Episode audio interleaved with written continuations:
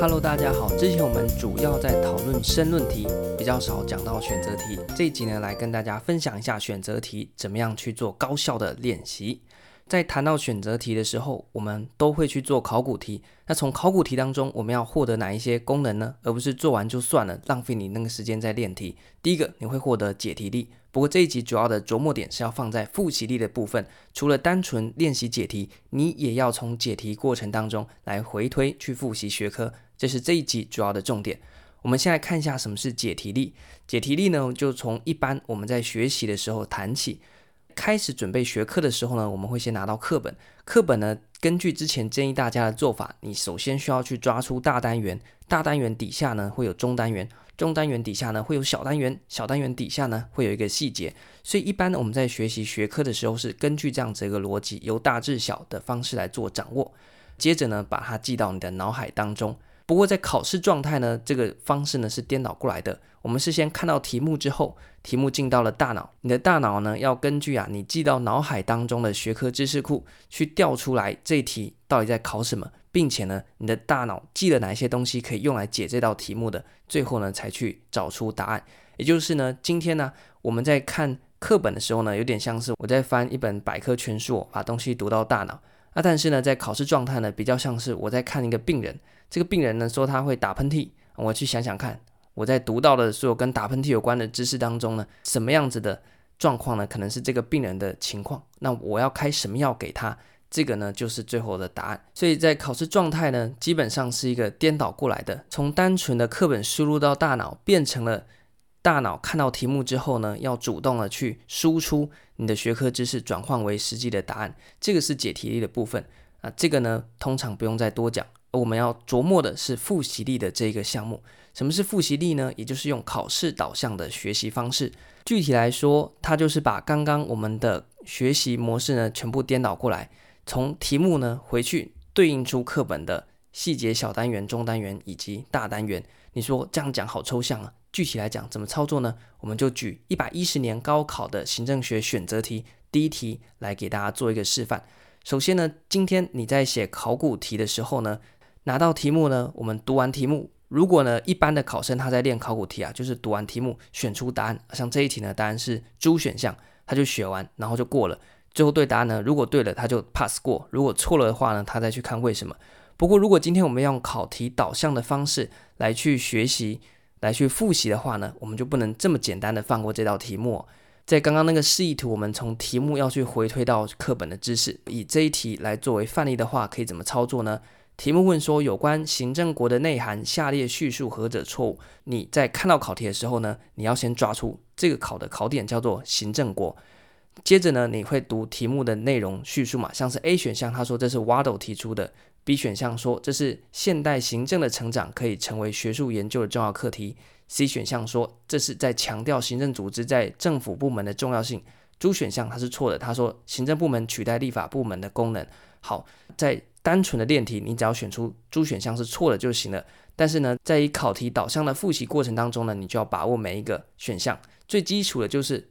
每一个选项为什么对，为什么错，你都要很有把握。假设呢，这题我选得出它是 D 选项是错的，但是 B 选项我不确定，那我就把它圈起来。事后呢，我就要根据 B 选项去把它找出来，到底它为什么是正确的。反之呢，如果我是用猜猜出是猪选项的，我不确定它到底错在哪里，我事后呢也要去找出它到底具体错的地方。因为你是在练习，不是在考试。考试考完就算了，但是你在练习就必须把这个题目炸出它所有的功能。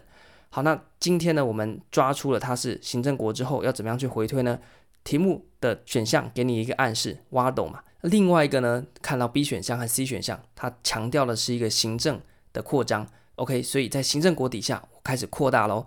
行政国是最内圈，我开始往外圈出了瓦斗和行政扩张。那瓦斗可以再往外圈出什么呢？NPA 嘛，因为它是 NPA 重要的提出学者之一。那 NPA 在往外圈圈出什么呢？他的好兄弟叫做黑宝宣言。再往外圈可以圈出什么呢？搭配的嘛，民主行政。在更外还可以更外吗？可以啊。NPA 又什么呢？NPM 还有什么呢？NPS 近代三派。所以从行政国你拉出瓦斗你就开始往外推，推到 NPA 黑堡民主行政近代的三派 NPA、NPM 和 NPS，你是不是就把近代的行政学又复习了一遍？在另外一边，另外一个点，行政扩张，你可以扩张成什么样子呢？第一个嘛，行政和政治的分立嘛。因为呢，行政被独立出来了，它开始扮演越来越重要的角色了，于是它就有扩张的一个趋势。那么从行政和政治的一个分立，你想到谁？行政学之父威尔森嘛。那么行政为什么会扩张呢？威尔森切出来之后，行政固然是独立，但是它还没有那么强大。是谁把行政的层次又拉得更高呢？马克思韦伯，因为他提出来了官僚理论，所以正式把这个行政组织他扮演的角色呢给确立下来。那后续呢，随着社会的复杂程度、多元性越来越增加，行政要处理的事情越来越多，它也会越趋的膨胀。从行政国的这一个低圈概念，我们可以圈出挖斗和行政扩张。从挖斗和行政扩张呢，我们又可以进一步外推，像是挖斗推出来的后面那一些，以及呢行政扩张，我对应出哦行政和政治的分立，联想到谁？威尔森。进一步呢，把行政扩张背后呢是行政能够独当一面嘛？谁？马克思韦伯他所提出来的官僚理论，类似我这边举例，大家可以自己去做延伸。所以从单纯的这个一题非常简单的题目当中呢，我就可以拉出这么多东西，基本上呢就把整个行政学流变呢差不多复习了半圈了。除此之外呢，我们来看一下另外一题，也就是一百一十年高考行政学的选择题第二题。这题呢是一个送分题，他说哪一个不是欧斯鹏和盖伯勒提出来的企业型政府十原则？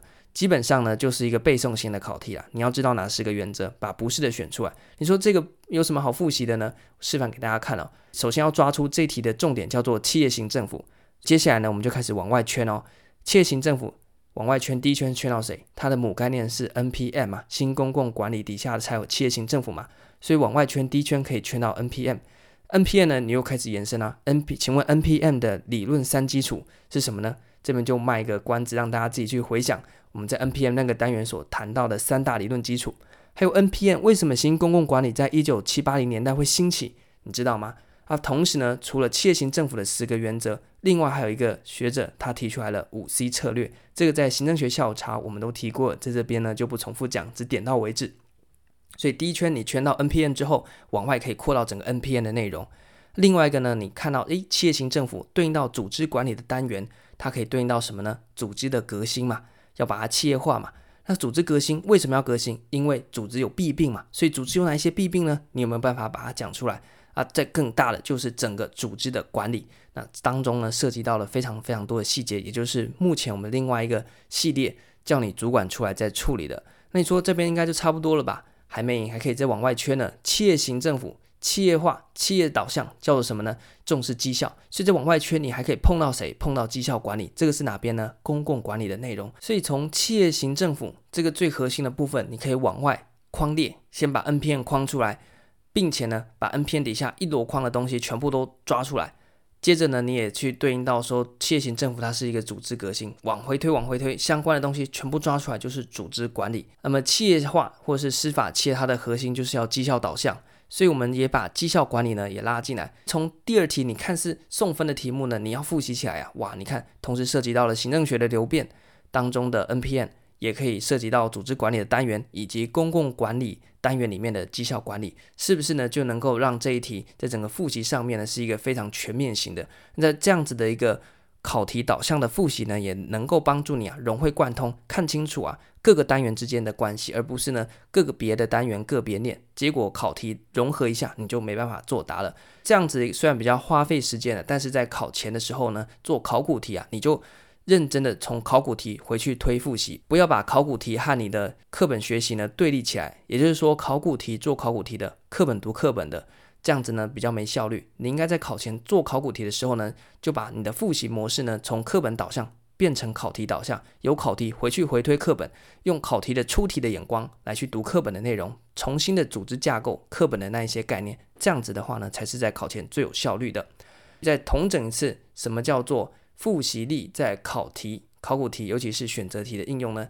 前提你当然要熟读学科，不然像刚刚行政国一出来，你根本就不晓得行政国是哪一个单元的东西，或者是企业型政府出来，你根本就不晓得企业型政府原来是 NPM 底下的一个概念，那你后面就不用谈嘛，因为你要自己去做框列嘛。前提是你要先把学科熟读，知道考题在考什么东西，接着呢就是实际的进到考题的练习，抓出考点之后呢，你就要做扩大框列的动作。这个呢，大家在新闻上看到很多嘛，也就是说，今天可能有一个人他确诊了，那么要把他相关的接触者全部都抓出来嘛。有时候会扩大框列，他是接触者的接触者，或是他跟他同桌吃饭的朋友的朋友的朋友，我们要把它全部框进来。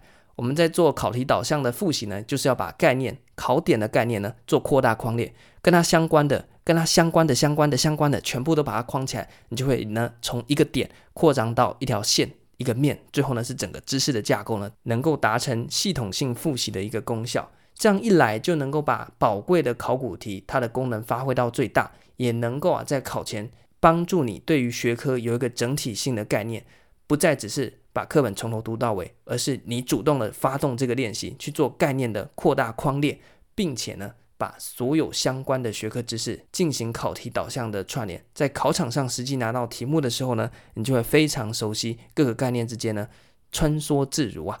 以上呢就是这一集要跟大家分享的考古题的高效练习术。我们就之后再继续跟大家讨论一些做题或者是练题上面的技巧。这一集就到这边，感谢大家，拜拜。